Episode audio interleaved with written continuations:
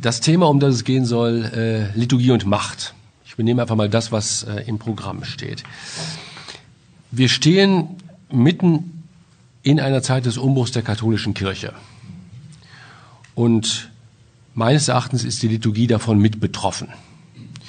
Das ist auch gar nicht so ungewöhnlich. Äh, Jahrzehnte nach einer Liturgiereform äh, ist sicherlich ein Zeitpunkt gekommen, um einfach nochmal auf Sprache, Gesten, Raum, Feierformen, die Frage, wer versammelt sich da eigentlich wie und so weiter äh, zu schauen. Im synodalen Weg oder auf dem synodalen Weg, der in diesen Tagen an Fahrt aufnimmt, wird es auch um Fragen von Macht, Machtmissbrauch, Klerikalismus in der Kirche gehen. Und davon ist der Gottesdienst betroffen. Eine Frage lautet, was trägt er dazu bei? Wo kann er hier einen Gegenakzent setzen? Äh, wie äh, spielen sich überhaupt Machtverhältnisse im Gottesdienst ab? Meines Erachtens gibt es heute beides. Es gibt die wirklich selbstverständliche Gemeinschaftsliturgie. Ich verwende mal bewusst den Begriff Gemeinschaft und, und umgehe mal den mittlerweile schon schwierig gewordenen Begriff der Gemeinde. Gemeinschaftsliturgie, in der alle Getauften, Männer wie Frauen, Alte und Junge, sichtbar das Glaubensgeschehen feiern, das gottesdienstliche Geschehen tragen und auch verantworten. Und es gibt nach wie vor auch das andere, Gottesdienste, die durch eine Person dominiert werden, die instruiert und die letztlich gegen den Gemeinschaftsaspekt des Gottesdienstes handelt. Diese Person kann ein Priester sein, kann ein Diakon sein, kann auch eine nicht ordinierte Person sein. Wo liegt das Problem, wenn man nach Macht und Liturgie fragt? Drei Punkte. Ich möchte gleich nochmal in Erinnerung rufen, wie sehr Gottesdienst heute als Feier einer Gemeinschaft konzipiert ist. Das Messbuch beispielsweise, wenn man davon mal ausgeht, man könnte es genauso zeigen für Taufliturgie. Man könnte es, wo es vielleicht immer noch am ungewöhnlichsten ist, für Stundenliturgie zeigen. Es geht, wird immer davon ausgegangen, hier versammelt sich eine Gemeinschaft, Gemeinschaft der Getauften, die feiert. Ein solches Geschehen braucht, unter anderem mit Blick auf die Gruppengröße, zunehmend vermutlich auch mit Blick auf die Tatsache, dass wir immer heterogenere Gruppen haben, die sich versammeln, braucht eine Leitung, also jemanden, der Hinweise gibt, der zum Gebet einlädt, der das Gebet beschließt und so weiter. Und kennt dann natürlich in einem, ich würde sagen, völlig neutralen Sinne Machtverhältnisse. Also der Professor, die Professorin, die vor die Studentinnen und Studenten tritt, wird vermutlich den herrschaftsfreien Diskurs pflegen wollen und dennoch, dadurch, dass sie das Thema in aller Regel vorgibt, äh, eine Vorlesung hält, da spielt sich natürlich irgendetwas von Macht ab. Das äh, kann man gar nicht wegdiskutieren. Und so etwas gibt es im Gottesdienst auch. Das Entscheidende ist hier aber, dass diese Macht nicht Selbstzweck ist, dass sie auch nicht dazu dient, eine Hierarchie abzubilden oder Personen darzustellen, sondern dass sie im Dienst an anderen und im Dienst an der Liturgie steht und sich entsprechend gestalten muss. Der zweite Aspekt, wenn es um Macht äh, und Liturgie geht, es gab in der Geschichte der Liturgie und zwar in äh, Zeiträumen, die so lange noch gar nicht zurückliegen, Machtkonstellationen, die Menschen demütigen konnten, die Menschen beschädigen konnten. Dass das Zweite Vatikanische Konzil im Konzilstext, in der Liturgiekonstitution regeln muss, dass mit der Feierlichkeit von Begräbnissen keine sozialen Unterschiede in der Gesellschaft abgebildet werden dürfen, zeigt noch, dass da irgendetwas nicht gestimmt hat. Und ein Beispiel, das ich hier mir notiert habe, das wir heute so nicht mehr kennen, die Älteren unter Ihnen kennen das vielleicht noch, äh, die Frage der Muttersegnung nach der Geburt. Also ältere Kollegen berichten, dass die Mutter wurde gesegnet nach der Geburt. Sie kam in die Kirche und sie musste sich, ähm, ein Kollege seit einigen Jahren emeritiert hat das erzählt, seine Mutter hätte sich knien sollen, sie hat sich aber geweigert, mit einer brennenden Kerze an die Altarstufen. Dann wurde sie gesegnet und dann konnte sie wieder am Gottesdienst teilnehmen und da sagt seine Mutter gesagt, ich mache das nicht und das Ganze wurde dann in die Sakristei verlegt. Also genau, Aussegnung hieß das. Richtig, genau. Also solche Re Segnungen, ja? Sowas, ja, aber so etwas hat es gegeben und das ist natürlich, hat, denke ich, durchaus mit unserem Thema zu tun. Und das Dritte, was man dann sagen muss, und das gehört dazu, solche Machtverhältnisse beschädigen nicht nur Menschen, sie beschädigen auch die Liturgie, die dann eben nicht mehr Feier des Glaubens ist, als Feier des Glaubens begegnet, sondern zu einem Ärgernis wird, zu, einer, zu einem belastenden Geschehen, möglicherweise auch zu einer Karikatur. Ein Beispiel, ich erinnere mich selbst dran, Niederrhein, 60er Jahre sonntags Messfeier. Und es gab einen Priester, der die Kanzel bestieg und jetzt wirklich von der Kanzel aus die Gemeinde niedermachte und auf die Gemeinde einschrie. Und ich weiß, als Kind habe ich das immer als ganz fürchterlich empfunden. Da hinzugehen und dann, ich, man wusste immer, wenn der auf die Kanzel geht, dann geht's los. Äh, also von oben herab ähm, die, der Gemeinde äh, die Predigt zuzumuten in dem Fall, das beschädigt auch den Gottesdienst. Abkanzeln, genau, daher kommt das Wort abkanzeln.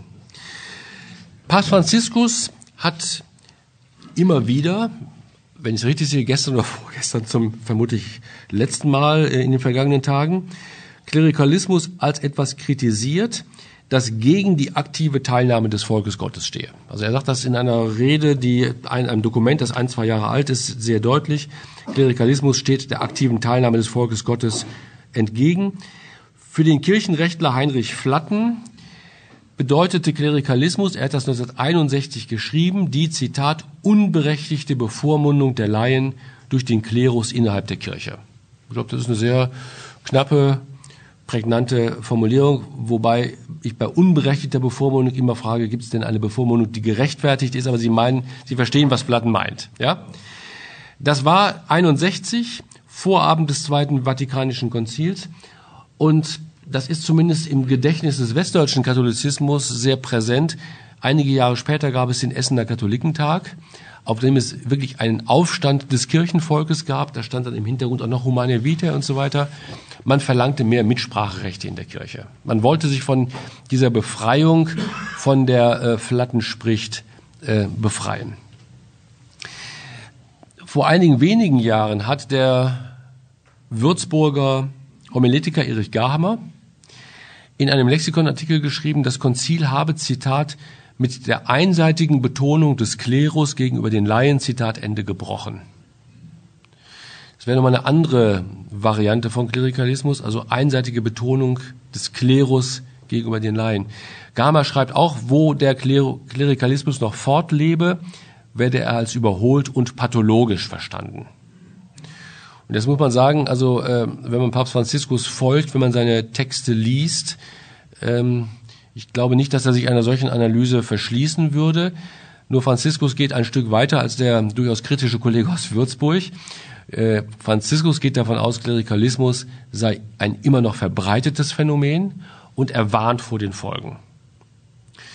Und ich denke, heute ist einfach die Herausforderung, das eigene Sensorium zu schärfen, und zu fragen, wo fördert man, das kann man auf sehr unterschiedliche Weise machen, wo fördert man so einen Klerikalismus, zu schauen, was zerstört der, wo wird er zum Problem und zu fragen, wo kann man dem etwas entgegensetzen, wo kann man etwas in der Liturgie verändern, auch nochmal zu fragen, ich bleibe mal bei der Feier der Messe, wo fördert das Messbuch so etwas? Aber wo hat das Messbuch, ich werde Ihnen gleich ein, zwei Beispiele zeigen, auch Mechanismen, die dem eigentlich entgegenstehen, die sehr stark diesen Gemeinschaftsaspekt machen, die dem einzelnen Getauften, der einzelnen Getauften es ermöglichen, am Gottesdienst aktiv wirklich beteiligt zu sein. Und zwar in einer Art und Weise, dass sich das ganz, ähm, wie soll man sagen, ganz natürlich in das Gefüge des Gottesdienstes ähm, einfügt. Machtstrukturen im Gottesdienst sind kein großes Thema. Sie sind übrigens auch, das muss man auch wirklich kritisch sagen, sie sind kein großes Thema der Liturgiewissenschaft. Sie finden viel stärker dazu etwas bei Historikern, als bei Liturgiewissenschaftlern. Ich hoffe, dass sich das ändert, denn da gibt es auch wirklich interessante Themen zu entdecken. Ähm, es gibt Arbeiten über Pfarreien in der Leipziger Innenstadt im Mittelalter. Da gibt es die sogenannte Kirchenfabrik. Weiß nicht, äh, das ist für uns heute ein eher ungewohnter Ausdruck.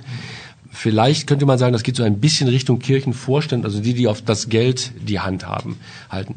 Da gibt es Pfarreien in Leipzig, wo die Kirchenfabrik so mächtig ist, also die sogenannten Laien in der Gemeinde, dass, wenn bestimmte Dinge nicht passen und der Priester kommt und sagt, eine Prozession wird angesetzt, die Kirchenfabrik sagt gerne, aber die Fahnen bleiben im Schrank. ja, also so dass man Dinge steuern kann oder für bestimmte Dinge kein Geld rausrücken. Äh, wir haben schon mehrfach gesprochen über eine Kirche in Augsburg, die gerade renoviert worden ist. Aus der Geschichte dieser Kirche gibt es das auch. Dass die Kirchenfabrik sagte, dafür gibt es kein Geld, das wollen wir anders haben und jenes wollen wir anders haben. Aber insgesamt ist das nicht im Blick, ist das viel zu wenig im Blick. Ähm, die Liturgiegeschichte der verschiedenen Jahrhunderte lässt sich aber nicht wegdiskutieren. Also beispielsweise, das würde man vermutlich auch für Kirchen hier in Erfurt zeigen können, gesellschaftliche und kirchliche Standesunterschiede konnten sich in der Sitzordnung von Kirchen widerspiegeln. Also, dass die Wohlhabenden vorne saßen, die weniger Wohlhabenden hinten und wer nichts hatte, stand eben. Und man darf sich auch keine Illusionen hingeben. Standesunterschiede gab es natürlich auch mit Blick auf den Klerus. Den höheren Klerus, den niederen Klerus. Das wurde brutal durchgespielt.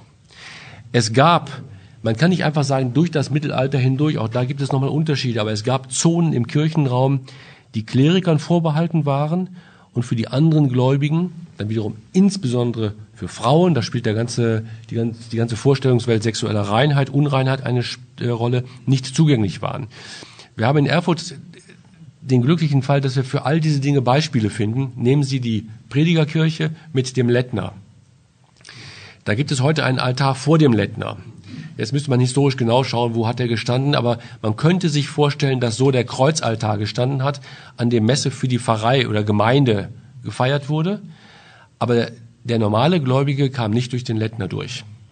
Wir haben Beispiele, wo der Küster in Westfalen beispielsweise an den Altar durfte, aber die Frau des Küsters, die mitarbeitete, nicht an den Altar durfte, weil sie ja Frau war.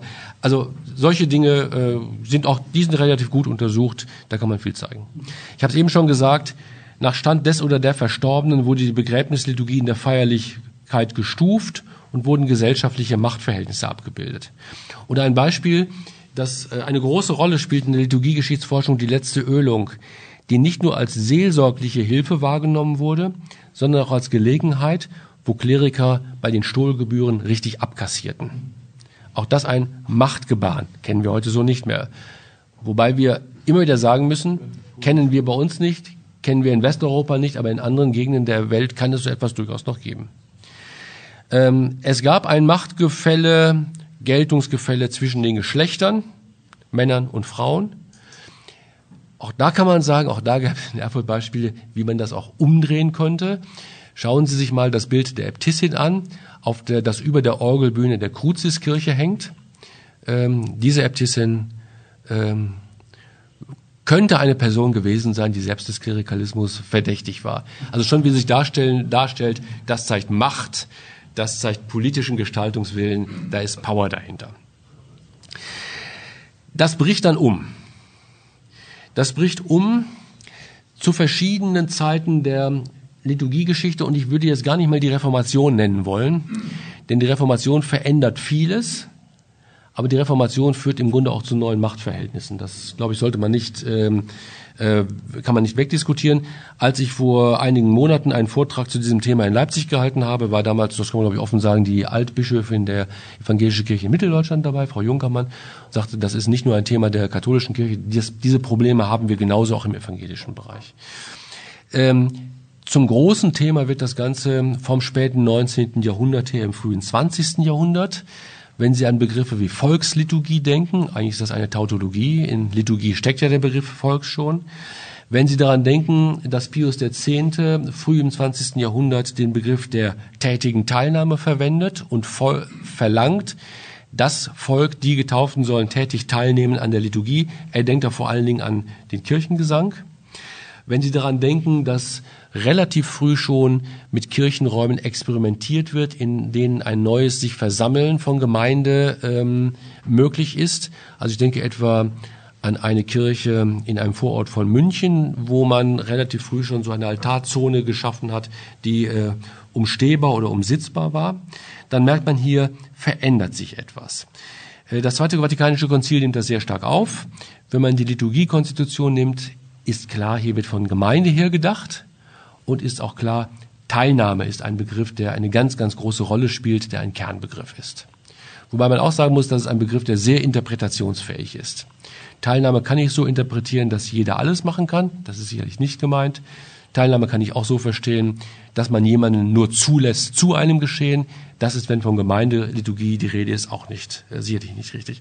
Ich habe Ihnen mitgebracht ein ganz kurzes Zitat aus der pastoralen Einführung in die Wortgottesfeier. Das sind ja im Grunde kirchliche Kommentare zu den liturgischen Feiern und Hinführungen, Einführungen eben in die liturgischen Bücher. Und diese pastorale Einführung hebt hervor die priesterliche Würde der Getauften, die, Zitat, ihnen das Recht gibt, das Recht gibt, einander Gottes Wort zuzusprechen, voreinander seine Zeugen zu sein und füreinander vor Gott einzutreten. Das ist schon nicht ein ganz starker Text. Also es wird von einem Recht gesprochen. Man spricht sich gegenseitig das Wort Gottes zu. Das ist, wenn man äh, als Hintergrund, als Folie nimmt, das Zweite Vatikanische Konzil, Gegenwart Christi im Wort, eine theologische Dichteaussage. Man bezeugt den Glauben, das Evangelium voreinander und man betet sozusagen füreinander, man tritt füreinander vor Gott ein. Da hat man, hat man also sozusagen Grundkonstanten vor Liturgie, von Liturgie und es ist klar, alle Getauften sind hier partizipiert, äh, partizipieren hier. Dann kommt aber eine Formulierung, die, ähm, die man zunächst überle äh, überliest. Es ist von Ermächtigung zur Leitung von Gottesdiensten durch Laien die Rede. Da kommt natürlich Macht in gewisser Weise schon ins Spiel, weil man sagt, die Leitungsmacht kann von verschiedenen in der Kirche wahrgenommen werden. Eine Grundvoraussetzung ist die Frage äh, des Getauftseins. Da reden wir nicht über Eucharistie, das ist ein Fall, der ausfällt. Aber wenn ich beispielsweise auf das Bistum Linz schaue in Österreich, hat der Bischof dort aufgrund eines wohl sehr, sehr heftigen Priestermangels, mangels ordinierter Priester, so müsste man genau sagen, äh, vor wenigen Monaten meines Wissens verfügt, dass auch Gemeindereferentinnen und Gemeindereferenten Taufliturgie leiten können.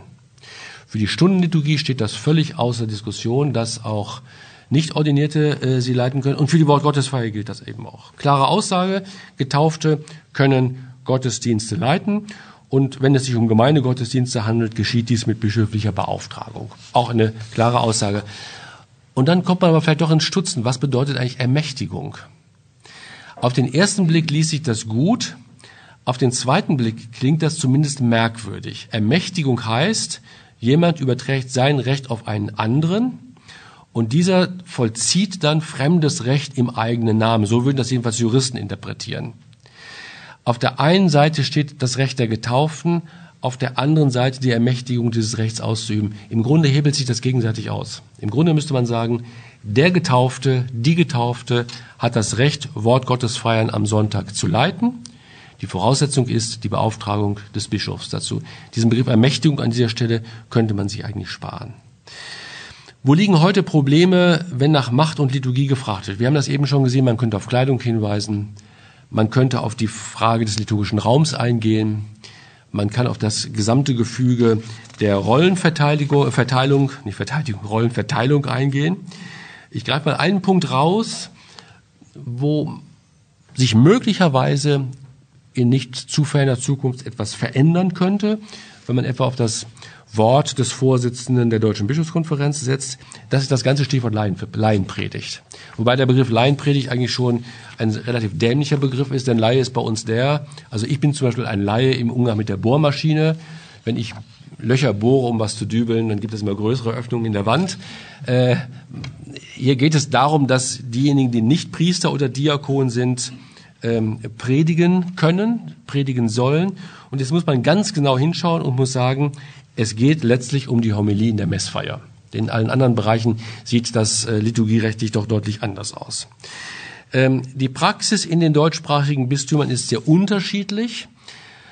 Was im einen Bistum rigoros unterbunden wird, ist im anderen unter der Hand üblich und wird im nächsten offen toleriert, vielleicht sogar gefördert. Jetzt könnte man sagen, dann ist das doch im Grunde egal, dann läuft das ja irgendwie. Ich denke, dass der synodale Weg aber deutlich machen wird, dass, und dass auch die ganze Missbrauchskrise zeigt, dass das im Grunde der Weg, dass das der Weg ist, den wir nicht mehr gehen können. Sondern dass solche Dinge klar geregelt werden müssen. Dass man nicht mehr sagen kann, das regeln wir irgendwie unter der Hand. Also wenn eine junge Theologin von ihrem Bischof gesagt bekommt, das ist ja klar, Sie dürfen im Bistum in der Messfeier nicht predigen. Und sie in einer Gemeinde lebt, wo der Generalvikar mitlebt, und sie predigt jeden zweiten Sonntag, weil der Generalvikar sagt, das ist doch völlig in Ordnung. Dann wird das Ganze im Grunde auf, der, auf dem Rücken der Mitarbeiterin ausge, ausge, ausgeritten, aus, äh, ausgehandelt. Ähm, hier brauchen wir klare, ich denke, klare Regelungen. Die kirchenrechtlichen Regelungen sind meines Erachtens eindeutig, aber sie sind nicht in Stein gemeißelt. Man könnte sie ändern. Und die katholische Kirche hat im vergangenen Jahrhundert vieles, was als unabänderlich galt, reformieren und verändern können. Und die Frage ist, warum nicht hier? Wenn das Aufeinander hören, das gegenseitig Christus bezeugen, wie es gerade in der pastoralen Einleitung der Wortgottesfeier deutlich würde, wurde, äh, auch in Glaubensfragen in der Kirche überzeugend gelebt werden soll, dann müssen mehr Gläubige, Männer und Frauen, die Möglichkeit bekommen, Gottes Wort zuzusprechen und voreinander seine Zeugen zu sein. Wenn man von der priesterlichen Würde aller Getauften spricht, das ist eine ganz folgenreiche theologische Aussage und das auch ernst nimmt, dass diese in der Taufe zugesprochen wird, dann muss das auch umfassend realisiert werden. Und eine Konsequenz daraus müsste die Predigttätigkeit von dazu kompetenten Männern und Frauen sein. Ich sehe auch mehrere praktische Erwägungen. Also einmal diese Frage Liturgie und Macht. Macht, Vollmacht, Können, Kompetenz äh, zur Verkündigung. Ähm, ich denke, es käme wirklich mehr Vielfalt in die Verkündigung rein. Das kann man also auch hier in der Region äh, erleben. Ähm, bei bestimmten Evangelien zu bestimmten, ich sag mal, thematisch besetzten Gottesdienst, Sonntagen, denken Sie also an die ganzen Themensonntage und so weiter, dass es Personen in der Gemeinde gibt, die dazu in einer besonderen Weise profund etwas sagen können. Also jemand, der äh, über Jahre, jetzt sage ich mal, einen, einen Tansania-Arbeitskreis, das ist ein völlig willkürliches Beispiel, leitet, der kann vielleicht etwas zu Armut äh, in einer Weise sagen, wie das anderen so nicht gegeben ist. Ja, kann man, oder mit Blick auf Familie und so weiter kann man sich manches vorstellen. Das Zweite, was man bedenken muss, äh, ich vermute, dass das viele von Ihnen schon betrifft, ähm, wie viele Priester sind mittlerweile für riesige Seelsorgeräume zuständig und wer predigt dann eigentlich? Und ist das einem zuzumuten, immer wieder dieselbe Predigt zu halten? Könnte man sich hier nicht auch gegenseitig Hilfestellungen geben? Das müsste kirchenamtlich geregelt werden. Ähm, das ist ja auch so ein Paradoxon, die Ausbildung bekommen angehende Theologinnen und Theologen, zumindest diejenigen, die also den Magister äh, Theologie äh, studieren. Und die Frage wäre, ob man diese Kompetenzen nicht breiter nutzen könnte. Ich bleibe bei den Beispielen. Wir hatten eben schon das Thema Sprache des Gottesdienstes, Sprache der Liturgie. Und ich denke, auch hier ist notwendig mit Blick auf das Thema Liturgie und Macht, sich nochmal Texte anzuschauen. Ich bleibe im Bereich der Messfeier. Man könnte das aber auch auf andere ähm, äh, liturgische Bücher ausdehnen. Volkssprachliche Liturgie. Hier ist das Ringen um Sprache immer wieder neu notwendig. Äh, die Evangelische Kirche hat 1999 ihr Gottesdienstbuch veröffentlicht, geht jetzt schon dran, über ein neues Buch nachzudenken, eine Überarbeitung. Unser Messbuch ist von 1975. Die Bischöfe waren eigentlich in den 80er Jahren der Meinung, das müsse neu übersetzt werden. Äh, dann kam Liturgiam Authenticam. Jetzt sind einige Bischöfe der Meinung, eigentlich ist das noch so gut, wie es damals war. Wenn man sich manche Texte anschaut, ich denke auch gerade bei den Auswahlorationen und so weiter, merkt man, das ist Sprache der 70er Jahre. Da müsste wirklich etwas passieren. Ähm, ich möchte auch auf etwas anderes äh, den Blick lenken. Ähm, einzelne Sprachstücke. Das erste Beispiel, wahrscheinlich werden einige es aufstöhnen, Eröffnung der Messfeier. Deren Funktion wird oft, zu oft, durch endlos lange Einführungen auf den Kopf gestellt. Im Grunde geht es um etwas ganz Einfaches wenn wir von priesterlicher Gemeinde sprechen, im Grunde geht es hier darum, das war ja vorhin ein Stichwort, über das wir gesprochen haben, Gemeinde tritt in den Gottesdienst ein, sie tritt in dieses rituell gottesdienstliche Geschehen ein, Rollen werden eingenommen, der Raum wird sozusagen in Besitz genommen. Also es ist wirklich dieses, dieses Vorbereiten, dieses Hinführen in den Gottesdienst. Doch manches wirkt hier mittlerweile viel zu breit. Das gilt insbesondere aber nicht nur für die frei formulierten Einführungen in den Gottesdienst. Also wenn Sie sich mal versetzen, das ist eine schwierige Frage, ich weiß nicht, wie, wie oft Sie so etwas erleben, in die Rolle derer, ich sage das jetzt mal ganz plakativ, die vor dem Altar sitzen. Der Gottesdienst beginnt und jetzt kommt jemand und erklärt Ihnen, was jetzt alles passieren wird und was das bedeutet, bevor es überhaupt richtig losgegangen ist. Mir sagte kürzlich ein Diakon, der mittlerweile pensioniert ist, das sei für ihn etwas ganz Unerwartetes, jetzt aus der anderen Perspektive mitzuerleben, wie das wirke, was da im Gottesdienst stattfindet. Das wäre zum Teil ganz, ganz komisch, entfallt eine ganz, ganz merkwürdige äh, Wirkung auf ihn. Welche Rolle übt aus, wer anderen gegenüber lange Einführungen gibt und schon einmal erklärt, wie das Folgende zu verstehen ist? Und wenn dann noch die Gemeinde zum Gottesdienst und vielleicht ein konzelebrierender Gast begrüßt werden, dann geht es nicht mehr um das gemeinsame Hintreten vor Gott. Dann werden Rollen verteilt. Und jetzt passiert etwas. Im Text von Jungmann eben war die Rede von ähm, dem Priester, äh, pardon, von Christ, im Text von Jungmann eben war die Rede von Christus, dem unsichtbaren Quellgrund. Und im Grunde Christus, der die Gemeinde um sich äh, versammelt äh, und alles geht also von Christus aus. Was passiert, wenn die Gemeinde zum Gottesdienst begrüßt wird? Da wird im Grunde schon nach, dem, nach der Eröffnung das Sprachspiel durchbrochen. Und wenn jetzt also nochmal ein Kirchenchor begrüßt wird, ein Gast begrüßt wird und so weiter, das, da kommen ganz unterschiedliche Sprachebenen zusammen. Der Priester agiert im Grunde wie ein Gastgeber, der aber in dieser Rolle nicht ist. Der Gastgeber ist Christus oder wie ein Moderator, der jetzt durch den, durch den folgenden Gottesdienst führt. Ich glaube, dass dieser Hinweis des Moderators, ähm, dass das schon häufig trifft. Also das ist ein anderes Verständnis, als eigentlich das äh, Priesterverständnis nach den liturgischen Dokumenten äh, sein sollte. Einer, dem die Gemeinde zuhören muss, dem die Gemeinde folgen muss, der jetzt durch den gesamten Gottesdienst leitet und der im Grunde ein Gegenüber produziert, was von der Liturgie her so gar nicht äh, äh, intendiert ist. Also doppelt sinnwidrig. Es nimmt Liturgie als Geschehen, in dem es um Menschen vor Gott geht und nicht vor dem Leiter der Versammlung, nicht ernst. Und es müsste eigentlich ein Sprachspiel geprägt werden, das ganz auf Christus Gegenwart geprägt ist, aber alles andere hat hier seinen Platz. Ich gebe mir ein kleines Beispiel. Eine Kathedrale irgendwo in Deutschland. Sonntagsgottesdienst, Messfeier. Das Ganze geht vor dem Gottesdienst los. Es kommt jemand rein. Jetzt behaupte ich mal, das ist etwas toll, aber dann, dann wird es deutlicher schwarz gekleidet, verschwindet in der Sakristei. Dann läutet die Glocke an der Tür, der Gottesdienst beginnt. Es ziehen zwei Priester mit Ministranten ein. Lied Eröffnung des Gottesdienstes in der üblichen Form wie im Messbuch vorgesehen. Und dann sagt der Hauptzelebrant, also den Begriff muss man wirklich verwenden, heute ist hierher sowieso, der kommt aus, ich glaube, Kanada. Es hat sich wirklich so zugetragen, aus Kanada. Der ist gerade in unserer Stadt zu Gast und wollte gerne konzelebrieren. Ähm, und ich darf ihn ganz herzlich begrüßen und wünsche ihm noch eine schöne Urlaubszeit, hat mit dem Gottesdienst gar nichts zu tun. Und dann beginnt die Liturgie. Und ich fragte mich in dem Moment, warum bist du eigentlich nicht vorher in der Sakristei gekommen? Hast gesagt, ich bin hier gerade als Gast, ich will heute gerne mal die Lesung lesen. Da, da kommen Dinge zusammen, die mit Gemeindegottesdienst, einer sinnvollen Rollenverteilung an der Stelle nichts zu tun haben. Der evangelische Kollege Klaus Raschstock, der lange Zeit in Jena war, jetzt in Neuendettelsau war, hat häufig darauf hingewiesen, es beginnt mit Kreuzzeichen liturgischem Gruß.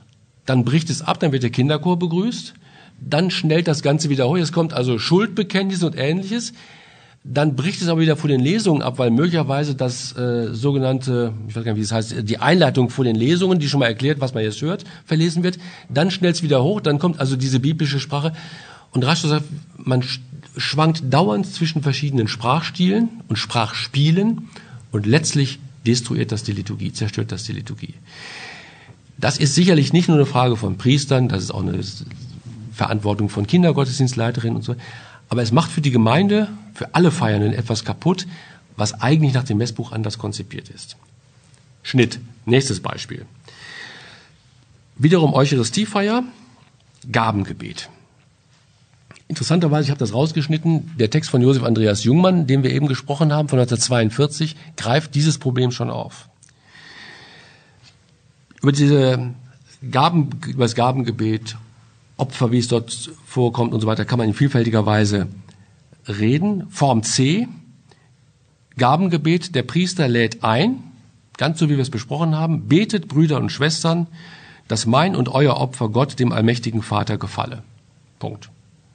Die Gemeinde antwortet, der Herr nehme das Opfer an aus deinen Händen. Betet, Brüder und Schwestern, dass mein und euer Opfer gefalle, der Herr nehme das Opfer an aus deinen Händen. Völlig unverständlich, warum an dieser Stelle, nachdem der Priester ja ganz anders eingeleitet hat, zwischen dem Opfer des Priesters und der Gemeinde differenziert wird. Jungmann sagt, alle sollen teilnehmen an diesem Opfergeschehen, Mahlopfer, wie immer sie es nennen wollen. Ist eine Kleinigkeit, aber es macht nochmal deutlich, man kann das sehr einfach erklären, warum das so ist, macht deutlich, dass hier sprachlich etwas auseinandergebaut wird, was allein die Einleitung des Priesters schon anders konzipiert ist. Im Hintergrund stehen Texte aus dem Mittelalter. Da kann man jetzt wirklich sagen, Ausdruck einer Klerikerliturgie und nicht einer gemeinschaftlich gefeierten Liturgie. Das passt historisch dort gar nicht ins, in den Kontext.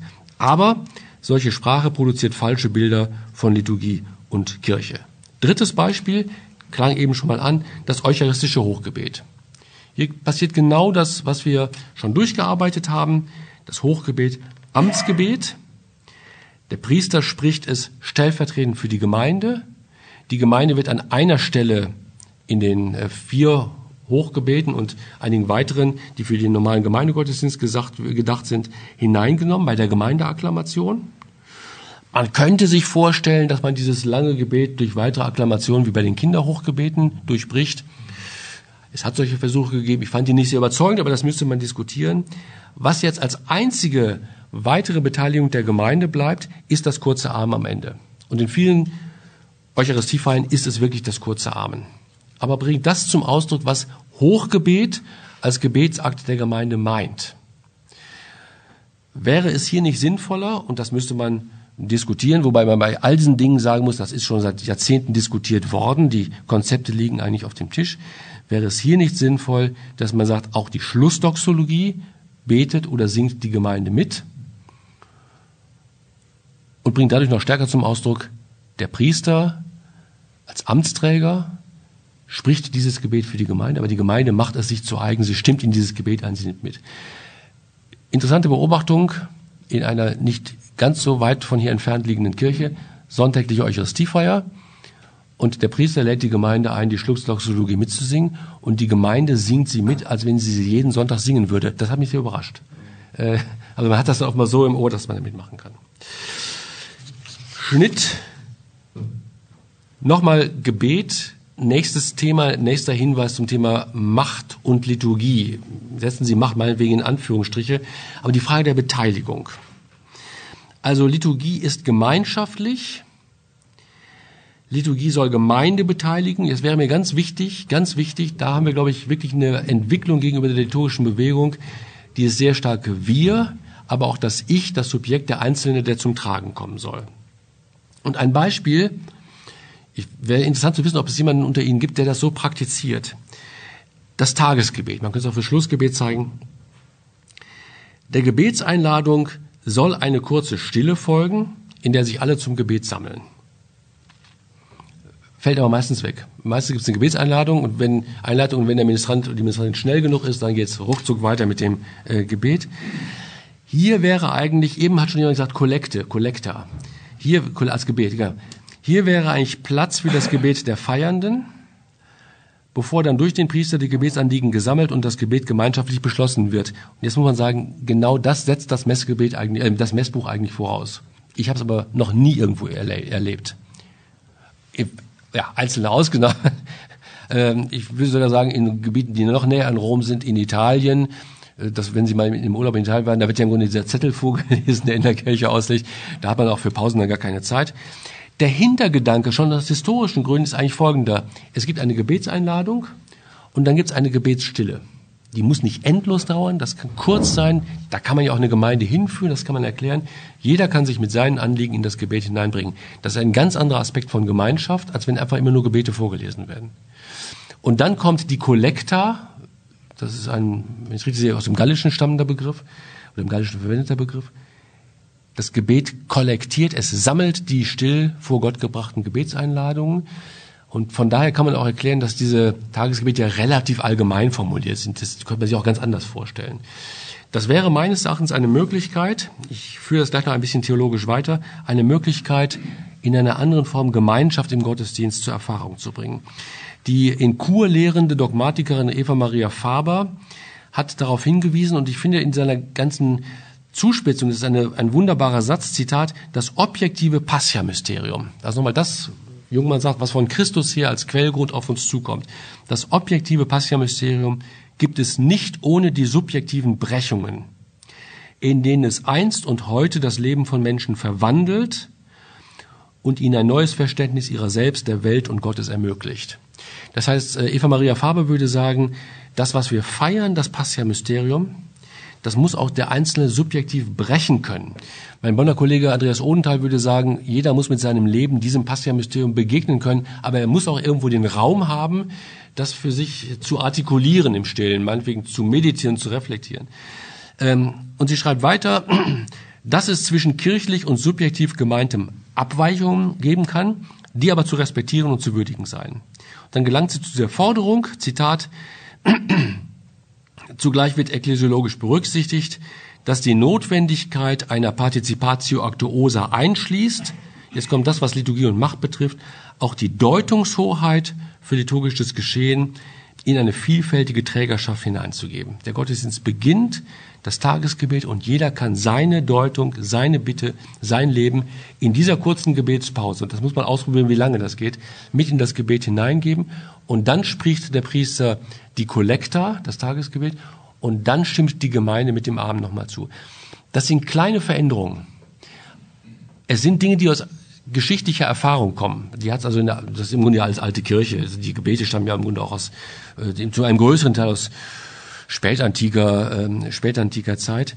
Ähm, es schafft in einer anderen Weise, es ermöglicht in anderer Weise ähm, Beteiligung und zwar nicht nur im Sinne von Aktivität, sondern auch im Sinne von äh, gerade im Sinne von Spiritualität denke, wir sollten uns gleich Zeit für die Diskussion ähm, nehmen. Liturgie frei von Bevormundung, nennen wir es mal so. Ich denke, das ist immer noch ein Auftrag, dem die Kirche gerecht werden kann. Und äh, vermutlich erlebt man das eher bei Gottesdiensten, die man mitfeiert, als bei Gottesdiensten, die man selber feiert. Das äh, erlebe ich bei Vorträgen von Kolleginnen und Kollegen auch anders als bei Vorträgen, die ich selbst habe. Das gebe ich gerne zu. Ich denke, wir haben einen Auftrag, dem die Kirche gerecht werden kann. Jetzt könnte man sagen, vom Konzil her, wenn ich nochmal auf den Jungmann-Text zurückgreife, mit Blick auf das Christusbekenntnis den Urquell. Und es gibt die Notwendigkeit, alle Getauften für die Liturgie in Verantwortung zu nehmen. Und dabei sind alle in der Kirche gefragt, die, die sich stärker zurücknehmen müssen, um anderen Raum zu geben, und die, die sich stärker einbringen müssen, wenn ihnen dafür Raum gegeben wird. Ich denke, was haben wir jetzt, 50 Jahre, 60 Jahre nach Verabschiedung, bald 60 Jahre der Liturgiekonstitution. Feier in Gemeinschaft muss aus theologischen Gründen das Ziel sein, gerade in einer Zeit, wo Kirche sehr viel stärker diffundiert. Und das, was mal ganz stark Gemeinde war, immer weniger funktioniert. Aber dieser Gemeinschaftsaspekt, der muss erfahrbar sein. Und ich denke, dass der Zustand der Kirche heute geradezu nach schreit, dieses Ziel unter den Bedingungen der Kirche von heute neu anzugehen.